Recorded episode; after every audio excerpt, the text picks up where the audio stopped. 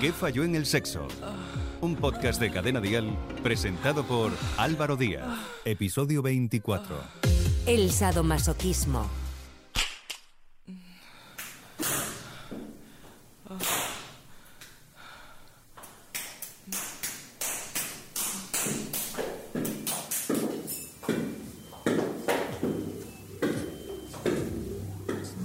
Mi trabajo consiste en educar y por otro lado recrear una fantasía, porque yo creo que tengo dos tipos de personas aquí. Una es una persona sumisa, que, que lo vive, que lo siente, que, que, siente que ha nacido para servir a, a, una mujer o a una diosa, ¿no? Y las otras son personas que quieren vivir una, una fantasía por, por un, un, momento, un rato, ¿no? Bueno, sumiso es siempre digamos, una categoría que, que siempre es seguro, sano y consensuado. ¿no? Masoquista realmente es una persona que le gusta recibir dolor, que se excita con, con el dolor. Y no todo el sumiso le gusta el dolor. Una, otra cosa es que lo acepte de su diosa porque su diosa lo quiera, pero no tiene por qué gustarle. Agradece. Gracias. No todos tienen por qué eyacular. Como te digo, al final esto es si es un servicio contratado, ¿vale? Hay personas que lo pueden pedir y yo decido si se concede o no, pero hay otros sumisos que son los que los sumisos que lo viven, ¿no? Que, que vienen simplemente a servir, nada más.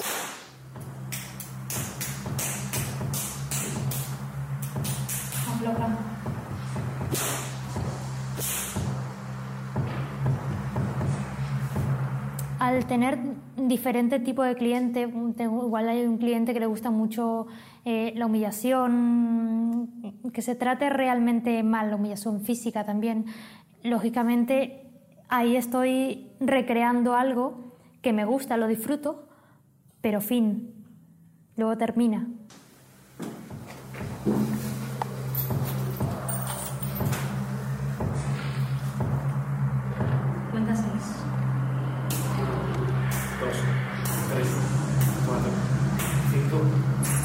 Estos son algunos fragmentos de la entrevista a Domina Galia en El Rincón de la Libertad para su canal de YouTube, en el que podemos comprobar cómo es parte de una sesión de bondage y sadomasoquismo. Hola, soy Álvaro Díaz. La sexualidad, como muchos otros aspectos de la experiencia humana, se muestra como una realidad muy compleja y diversa. A la hora de abordar la sexualidad se deben de tener en cuenta dos grandes categorías, la que hace referencia a la división orgánica entre hombres y mujeres y las cualidades que los diferencian, o la que hace referencia al comportamiento erótico y a determinados aspectos físicos o de personalidad, asociados o relacionados con lo erótico. Y es precisamente en este punto donde nos vamos a parar para hablar hoy el sadomasoquismo. ¿Una perversión parafílica o una inclinación sexual consensuada? Antes de continuar, si has llegado hasta aquí, no olvides suscribirte a nuestro podcast en tu plataforma de podcast favorita, en Spotify, en Apple, en Evox y ahora también en Amazon Music. La dominación sexual, también denominada sadomasoquismo, es una palabra que viene de los términos sadismo y masoquismo. El marqués de Sade, escritor y filósofo francés del siglo XVIII, fue el primero que utilizó este concepto en sus obras y el que dio nombre a esta práctica sexual. El sadomasoquismo se utilizaba para hablar de una patología que tiene que ver con personas que necesitan ejercer la dominación, la violencia o la agresividad para sentir excitación, o bien aquellos que necesitan lo contrario, es decir, sentirse humillados en una actitud sumisa o recibir dolor para conseguir placer. A pesar de ello, hay muchos casos de personas que no llegan a convertirlo en patología como tal, sino que simplemente se aficionan a este tipo de juegos en mayor o menor medida. Es una decisión muy importante, ya que hay veces que no se trata de un trastorno y es solo una conducta sexual gratificante. Nos hemos puesto en contacto con David y con Mari, una pareja que practican el sadomasoquismo y el bondage. Esta última, una forma no convencional de tener relaciones sexuales en la cual la pareja, de manera consensuada, acepta participar en un juego de roles. En dicho juego, uno de los participantes cumple el papel de amo dominante y el otro en el de dominado. ¿Qué falló en el sexo?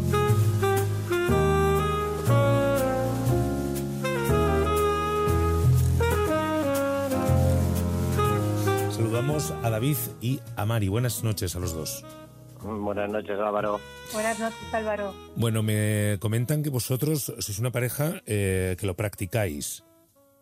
Eh, sí, practicamos un nivel medio-bajo, Ujú. ¿vale? Entonces, mm, mi opinión, ¿vale? Eh, principalmente es que yo diría que casi todas las parejas del mundo han practicado sado- sadomasoquismo sin darse cuenta. ¿Vale? Eh, es un tema que realmente empieza simplemente con un antifaz en los ojos. Mm, Dime cuánta gente no ha tenido esa fantasía o simplemente lo han practicado. O un azote pequeño en el culo. Eso ya entra. Cuando uno se da cuenta de que está practicando sadomasoquismo, ¿en qué momento? Porque es verdad que cuando uno mantiene una relación sexual, pues bueno, lo del, lo del azotito pues puede ser algo bastante normal, ¿no? Incluso lo del antifaz o lo de tapar los ojos simplemente eh, para quitarle la vista a su, a su pareja, pero claro, esto uno no lo identifica como tal. No. ¿En qué momento, ¿en qué momento se da cuenta uno eh, de que realmente oh, estoy practicando sadomasoquismo con mi pareja? Mm, Yo creo cuando vas subiendo de nivel y esos juegos van ampliándose. Mm, Por ejemplo. ejemplo, puedes empezar con el antifaz y puedes jugar con las sensaciones de la persona. Mm, Imaginemos, ella está tumbada en la cama con el antifaz y tú simplemente descalzo ir dando vueltas alrededor de la cama e irla tocando por un lado, por otro. No hace falta ni el azote, ni el golpe, ni nada. Es jugar con las sensaciones de no saber qué le viene en ese momento. Es un juego totalmente inofensivo mm, y sencillo y seguro que más de uno mm, a lo mejor no lo ha jugado así, pero sí lo ha hecho de otra manera muy similar. ¿Y esto se plantea en un momento dado de la relación? Es decir, ¿esto tú lo hablas antes o, durante? ¿O, o Eh, cuándo es el momento de hablarlo esto? ¿O simplemente lo practicas? A ver, depende al nivel que quieras ir. Mm, Si vas a un nivel muy bajito, como puede ser lo del antifaz, pues a lo mejor puede ser la fantasía de los dos de decir un día jugar y te da por hacerlo. Quien dice eso dice, el- como en muchas películas hemos visto, el, el estar atado con las medias de la, de la chica o, o bueno, la chica estar atada. O sea, la cosa no es que tenga una dirección de, de sexo. Igual hay la chica que sea dominante y el chico sumiso, Ujú. que a la inversa, ¿vale?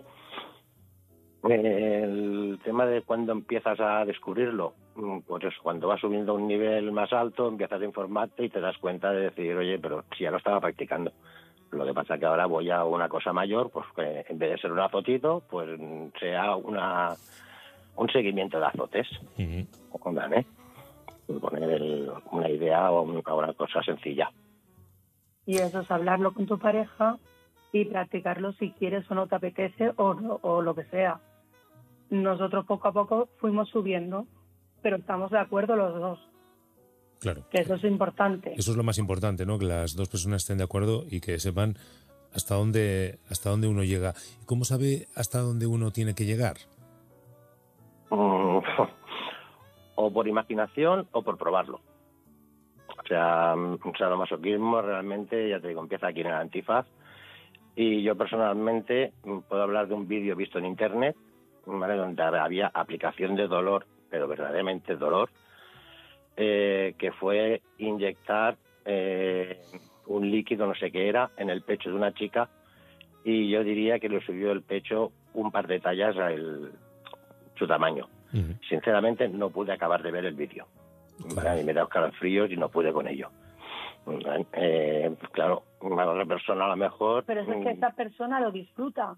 Entonces, ahí mm, no es ni maltrato ni es nada. Es, mm, si la otra persona disfruta con el dolor,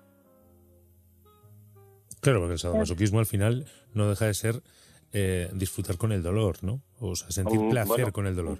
No, no solo con dolor. no es solo con dolor. hay mucha hay mucho abanico pero es lo que hablamos Mm, te empieza desde un antifaz al dolor al nivel de extremo que tú quieras y que pueda aguantar el cuerpo y en según qué casos eh, han habido médicos al lado por si eh, se sobrepasaba algo Claro. por ejemplo eh, una cosa que es muy bonita de hacer y entra dentro de- El del bondage. BDSM es el bondage Claro, Es os iba, a os iba a preguntar, ¿el, el bondage exactamente en qué consiste?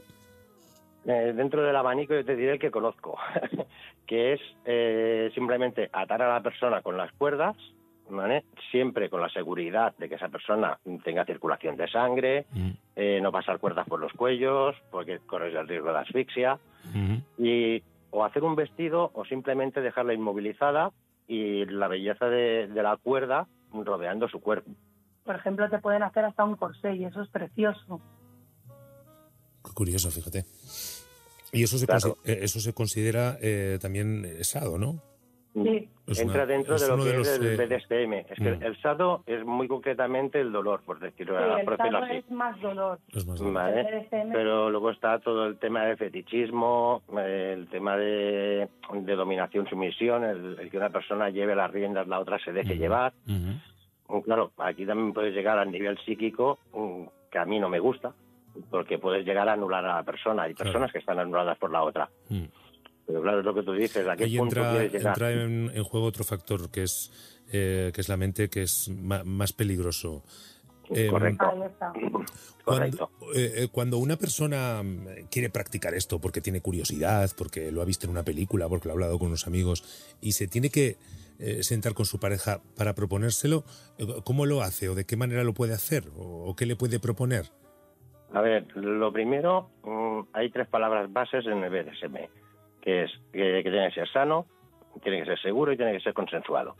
Ah, muy bueno. Si alguna de esas tres cosas fallan, mm, ya no es BDSM. Ya se puede convertir en maltrato o se puede convertir en cualquier otra cosa. Vale, eso es totalmente básico. El cómo empezarlo, Mm, no sé, que coja un día y cuando se vayan a dormir se ponga un antifaz y practique el sexo normal, como cualquier otra persona entendería por normal, ¿vale? y simplemente llevar el antifaz puesto. Ir hablándolo. Ir hablándolo y ir, ir buscando la subida Claro. de nivel. Mm. Como tú decías antes, la palabra de seguridad es una Sí, palabra existe. pactada, existe, Sí, es verdad. siempre se busca una palabra que no tenga nada que ver con, con cualquier cosa que te pueda confundir. Es decir, en el BDSM eh, el no de la típica frase que tenemos hoy en día por los maltratos no es no, ese no no existe. ¿vale? En cambio, se puede tener la palabra stop Ujú. y es a la que esa persona diga stop, automáticamente se para todo absolutamente, si está dada se la desata aunque sea con cuchillos, con Ujú. tijera, con lo que sea, inmediatamente porque esa persona tiene un problema. ¿vale? Ya no llega a aguantar ese nivel al que ha llegado. Ujú. Entonces, totalmente, como está todo consensuado y vas a seguridad, mm, automáticamente lo anulas todo para ver qué le pasa a esa persona. A lo mejor simplemente le metís un estornudo, pero bueno, mm, automáticamente Pero por lo que menos es un... Vale. Em, Mari David, ¿esto puede ayudar a que la relación de pareja eh, fluya mejor sexualmente? Quiero decir, cuando uno ya lleva muchos años con su pareja, es cierto que en el sexo uno hay que innovar. Uno tiene que introducir, introducir ciertas cosas que le ayuden pues a, a motivarse sexualmente. ¿Esto puede ayudar o puede ser Yo- peligroso? Mm, eh, depende cómo lo hagas. Claro, te puede ayudar mm, perfectamente al estar entre los dos y seguir un, un nuevo cambio eh, y te puede perjudicar totalmente si realmente cierras totalmente los ojos. Es como en cualquier eh, tipo de relación mm, y siempre se ha dicho, si no lo tienes en casa lo buscas fuera, sea hombre, sea mujer o sea lo que sea. En su momento, si miramos años atrás, hablar de un vibrador mm, era algo que asustaba. Eh, más para acá podemos comparar eh, tanto el mundo gay, eh, el LGTB, todo, es decir, mm, estaba ya empezaba a ser más visto. Yo creo que el sadomasoquismo en ciertos niveles va a llegar el momento que va a ser algo totalmente normal en, en el mundo nuestro, igual que puede ser cualquier otro tipo de, de experiencia sexual. Y si yo os pregunto cuál es eh, la imagen de la pareja que practica el, el sadomasoquismo, es decir, es una pareja de un- una edad comprendida entre los 30 y 50 años, o es una pareja eh, que lleva más de 15 años de, de relación, o es una pareja que acaba de comenzar, es una pareja homosexual. Eh, cu- ¿Cuál sería el perfil de la pareja que practica el sadomasoquismo? No, no sé, igual te asusto ahora. Vamos a ponerlo en, en temas legales para no tirar demasiado abajo, Sí, ¿vale? Y yo te pondría de los 18 a los 90, o sea, todo el mundo. todo el mundo. O sea, pero ya no hablo de, del sadomasoquismo que está, o el, o el BDSM, para englobarlo más todo. Eh, no hablo de, del antifaz.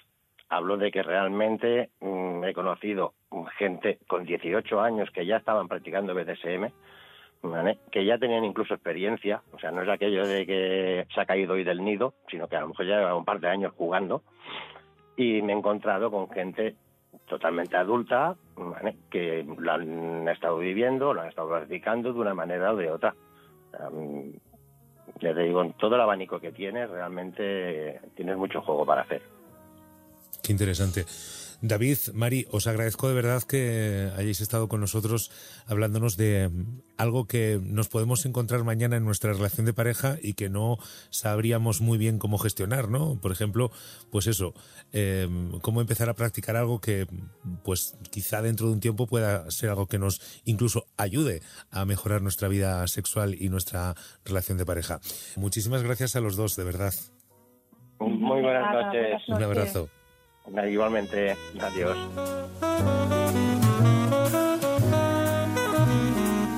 ¿Qué falló en el sexo? Álvaro Díaz.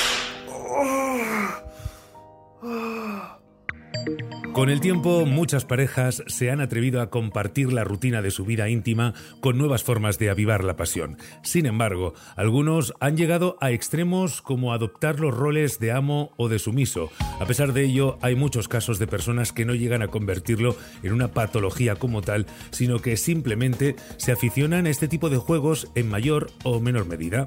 Es una distinción muy importante, ya que hay veces que no se trata de un trastorno y es solo una conducta sexual muy gratificante.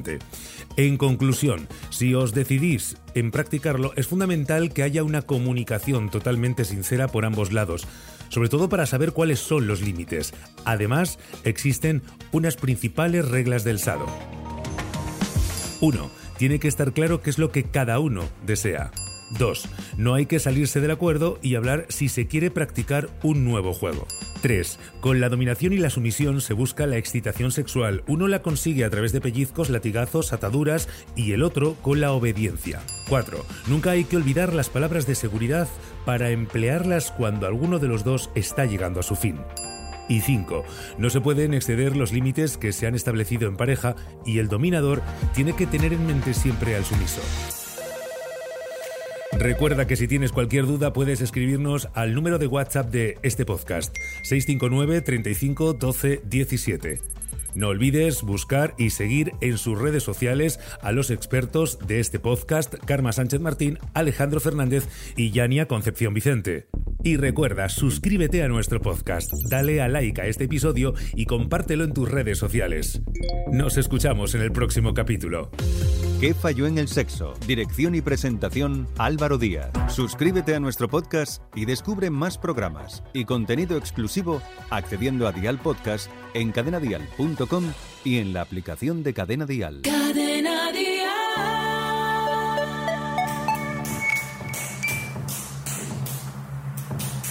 Gracias.